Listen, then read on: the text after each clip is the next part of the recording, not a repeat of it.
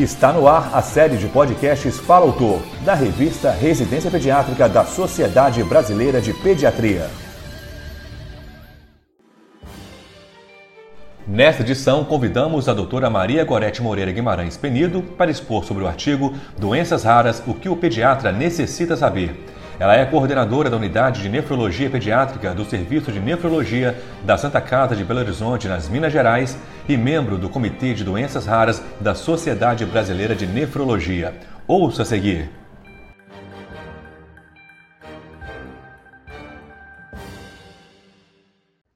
Uma doença rara ou órfã é uma doença que afeta pequena porcentagem da população elas são frequentemente fatais ou cronicamente debilitantes, e o impacto sobre a qualidade de vida dos pacientes e seus familiares é significativo. A assistência a pacientes com doenças raras é complexa. Há necessidade de exames específicos de alta complexidade e alto custo. Há dificuldades na obtenção de tratamento adequado quando disponível e na conscientização do paciente e da família. Nos pequenos pacientes, o pediatra tem função vital no diagnóstico precoce e encaminhamento, pois ele é o profissional que tem mais contato com essa realidade. Cerca de 70% das doenças raras se iniciam na infância e mais de 10% se iniciam entre a infância e a vida adulta. Assim, os pediatras devem saber reconhecer a enfermidade, objetivando melhorar a vida da criança. As manifestações clínicas podem ser observadas desde o nascimento. Atenção para sinais e sintomas como a criança fora da curva de crescimento esperada para a sua idade, atraso no desenvolvimento, mudanças de postura, comunicação comprometida, poliúria, polidipsia, alterações oculares, comprometimentos musculares, deficiência intelectual e outros. Esses sinais e sintomas podem ser observados por qualquer profissional de saúde. Entretanto, o processo de diagnóstico dessas doenças é muito longo para os pacientes e suas famílias, podendo ter um atraso de até 6 a 7 anos. Quanto ao acesso aos serviços especializados, este ainda é um grande desafio para o Sistema Único de Saúde, o SUS. A atenção às doenças raras é subsidiada pelas políticas públicas no Brasil e deve-se garantir seu acesso através de um sistema de regulação de vagas eficiente. A atenção primária pode contribuir muito no diagnóstico e acompanhamento desses pacientes.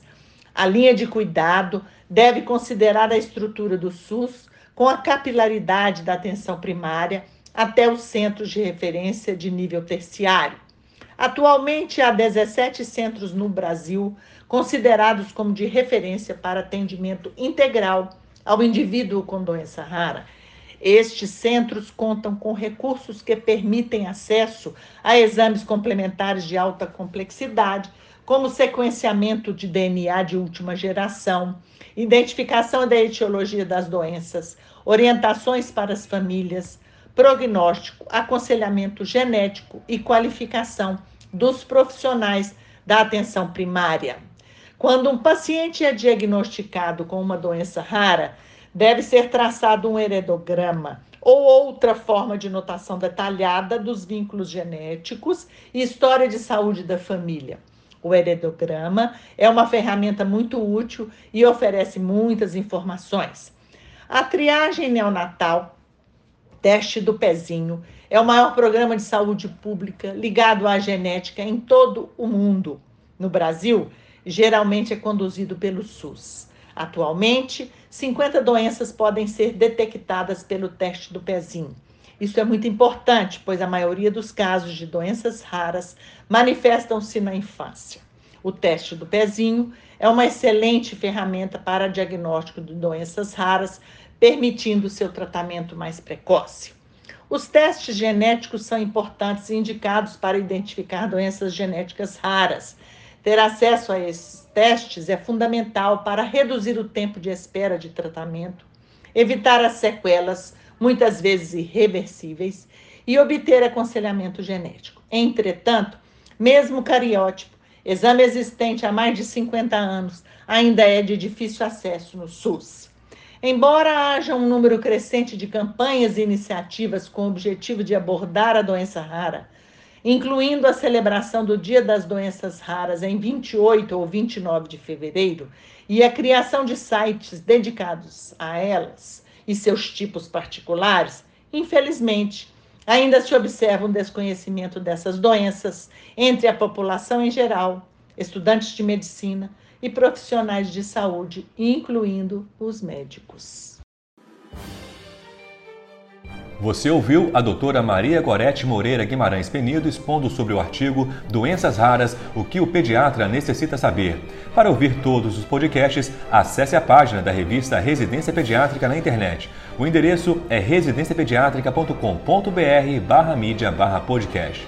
Residência Pediátrica, a revista do pediatra.